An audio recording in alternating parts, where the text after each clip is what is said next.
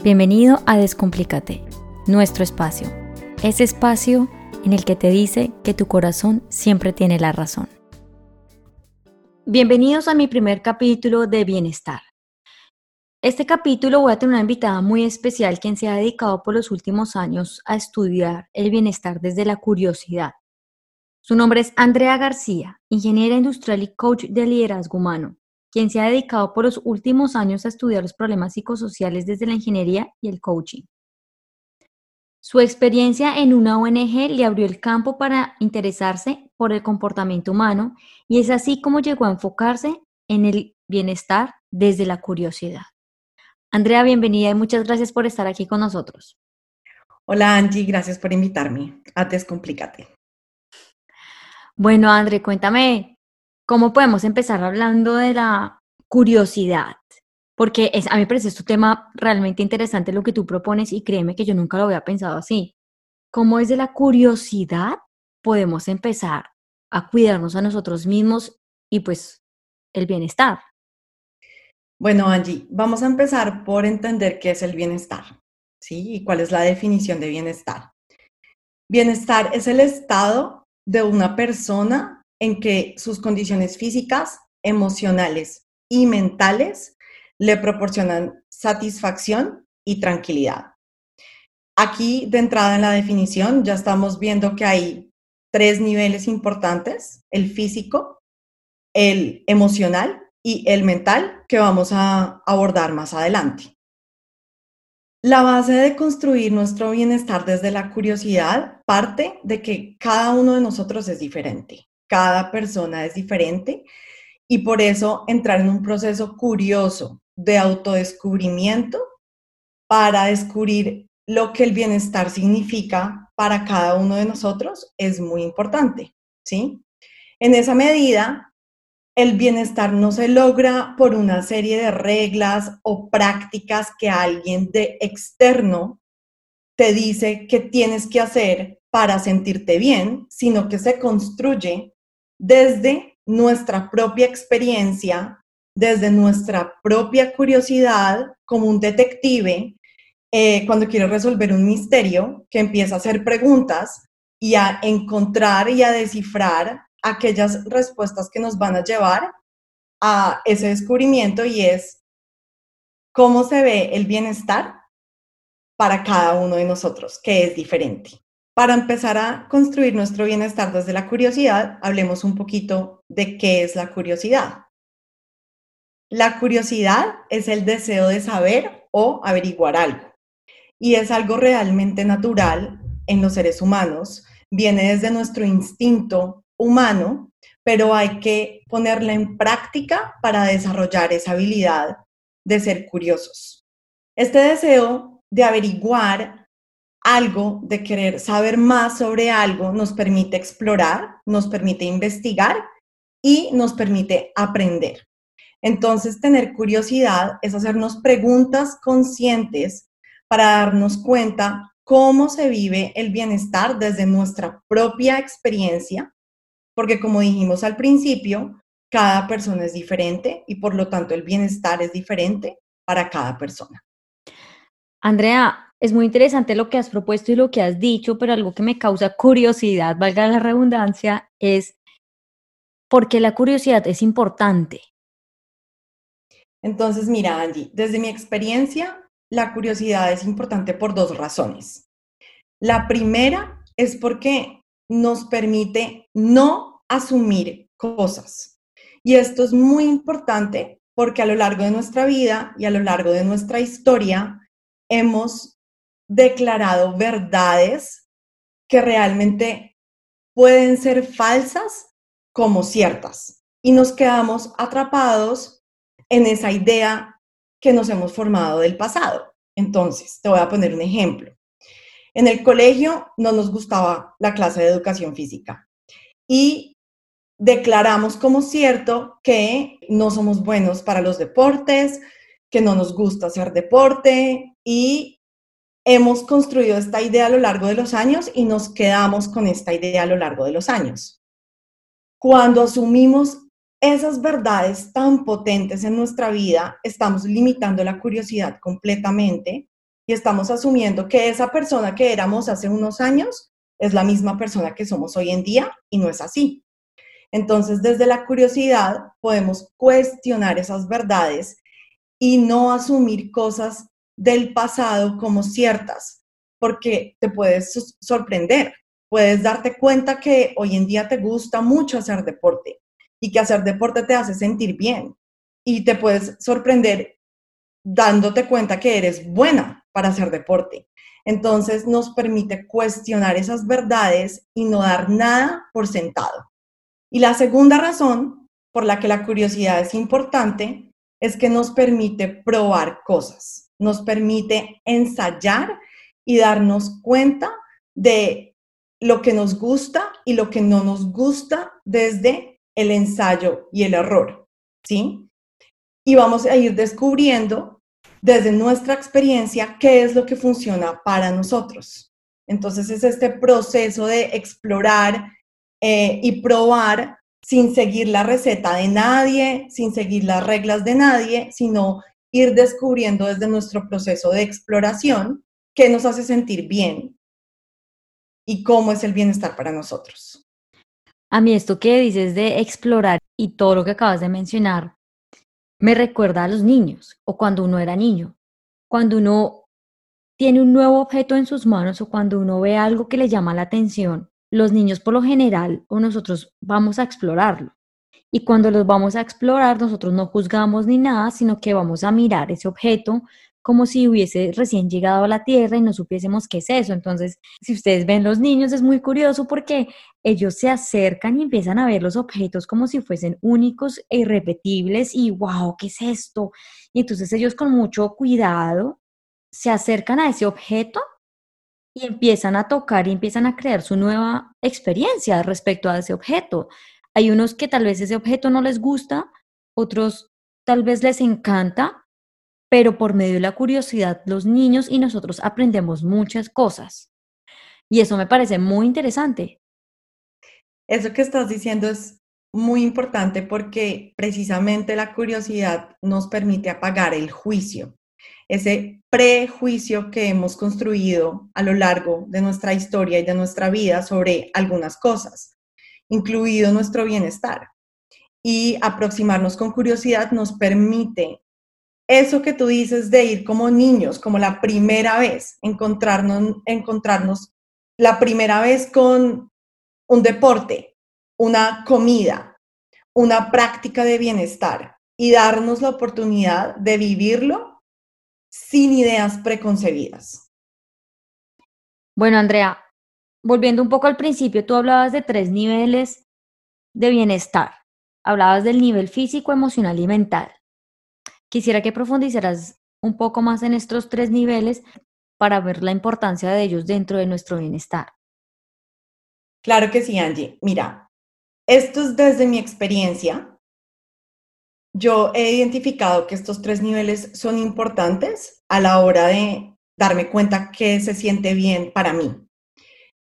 Desde la curiosidad, tú puedes agregar otro nivel y puedes o quitar uno de los niveles y darte cuenta lo que funciona para ti, pero esta es una propuesta de la cual alguien puede partir si no tiene idea como por dónde empezar a construir ese, ese bienestar desde la curiosidad. Entonces, cuando hablamos del cuerpo físico, esa parte física es cómo se siente mi cuerpo físico. ¿Tengo alguna incomodidad? ¿Tengo algún dolor? ¿Tengo tensión en alguna parte de mi cuerpo? Y una vez respondemos esas preguntas, podemos hacer la pregunta que nos permite actuar y es, ¿qué puedo hacer para aliviar esa molestia? ¿Sí? Eso es empezar a construir desde la curiosidad, es hacernos preguntas y conectar con nuestro, en este caso, nuestro cuerpo físico, para identificar qué está pasando en nuestro cuerpo. Entonces, el cuerpo físico para mí incluye el movimiento e incluye también nuestra alimentación. Entonces, por ejemplo, cuando se trata de movernos, podemos explorar qué tipo de ejercicio o movimiento me gusta y me hace sentir bien. Es caminar, es correr, es montar en bicicleta, bailar, hacer yoga, es deportes grupales, es deportes individuales, es probar diferentes opciones y encontrar algo que te guste y te haga sentir bien desde la exploración, ¿sí? Y desde la alimentación es también con mucha curiosidad observar nuestro cuerpo físico y darnos cuenta, tengo malestar, tengo dolor en el estómago. ¿Será que fue algo que comí? ¿Será que me doy cuenta que siempre que como eso, eso me cae mal? ¿Será que me doy cuenta que cuando como tarde en la noche, entonces em, duermo mal, siento el estómago pesado? Y ese tipo de cosas que nos hacen sentir malestar o que nos hacen sentir incomodidad en el cuerpo físico, hay que ponerles atención. ¿Para qué? Para tomar decisiones diferentes acerca de nuestra alimentación o acerca del el ejercicio o el movimiento que hacemos para sentirnos bien. Bueno, si es que nosotros somos bien tercos, ¿no? Yo siempre digo que a uno le cae mal un alimento y uno va y le da un segundo chance o uno dice como que, ay, quiero mejorar mi aspecto físico, pero al final como que no termino haciendo nada. Es como si uno quisiese tener la lámpara de Aladín, pero pues no, uno tiene que darse cuenta y ser curioso un poco con, con el cuerpo de uno y el bienestar. Bueno, Andrea, entonces ya hablamos de el nivel físico. Pasemos al nivel emocional. ¿Qué nos traes para el nivel emocional? Para el nivel emocional, yo conecto con el nivel emocional desde el corazón. ¿Cómo está mi corazón? Esa es la pregunta que me hago. ¿Cómo se siente hoy mi corazón? ¿Hay alguna emoción que sea importante mirar con curiosidad? Y aquí es súper importante reconocer esas emociones y ponernos esas gafas de detective para encontrar y saber qué es lo que está pasando, ¿sí? A veces sabemos que o sentimos que hay algo que no está del todo bien, pero como que no sabemos qué es lo que nos está molestando. No sabemos por qué nos estamos sintiendo de mal genio o con estrés o con tristeza. Como que nos toca preguntarnos, a ver, ¿será que pasó algo hoy en el día? De pronto una experiencia con el transporte público o en el carro o alguna conversación con alguien que me dejó esta incomodidad y esta emoción que de pronto no he reconocido o algo que tengo en el futuro que me está generando un poco de ansiedad, un evento importante. Y cuando reconocemos esas, esas emociones, eso que nos puede estar generando incomodidad en el corazón, podemos actuar desde ahí y procesar esas emociones. Entonces, reconocemos que tenemos tristeza, ok, esta tristeza viene porque tuve una conversación difícil con una persona que quiero mucho. ¿Será que es necesario acercarme de nuevo a esa persona, hablar con ella, pedirle disculpas? ¿O será que es necesario eh, escribir al respecto o hablarlo con alguna otra persona? Es cómo vamos a darle trámite a esa emoción que hemos descubierto que tenemos cómo la procesamos y de esa manera nosotros somos dueños de cómo gestionamos esa emoción y esa emoción no está generándonos como teniendo un poder sobre nosotros. Y a veces cuando no hemos reconocido una emoción, de repente estamos reaccionando, de repente le estamos hablando golpeado a las personas a nuestro alrededor, de, de repente estamos impacientes y es porque no hemos hecho el trabajo de tener curiosidad sobre nuestro corazón, sobre la emoción y procesarla. Yo les llamo ese proceso de, emoción aceptación, porque cuando uno la reconoce, después de entenderla, uno la acepta, ¿no? Bueno, Andrea, y ahora la parte mental, la mente que es lo más complicado de parar, ¿no? Ahí juega el ego, todo el razonamiento que uno hace con respecto a todo, que uno siempre quiere soluciones a corto plazo, más todos los prejuicios que hay alrededor de eso, ¿no? La mente es bastante compleja, Angie, en eso tienes toda la razón y creo que podríamos hacer muchos podcasts sobre el tema de la mente, pero para empezar podemos observar qué tipo de pensamientos estamos teniendo. cuáles son los pensamientos que están pasando por nuestra mente.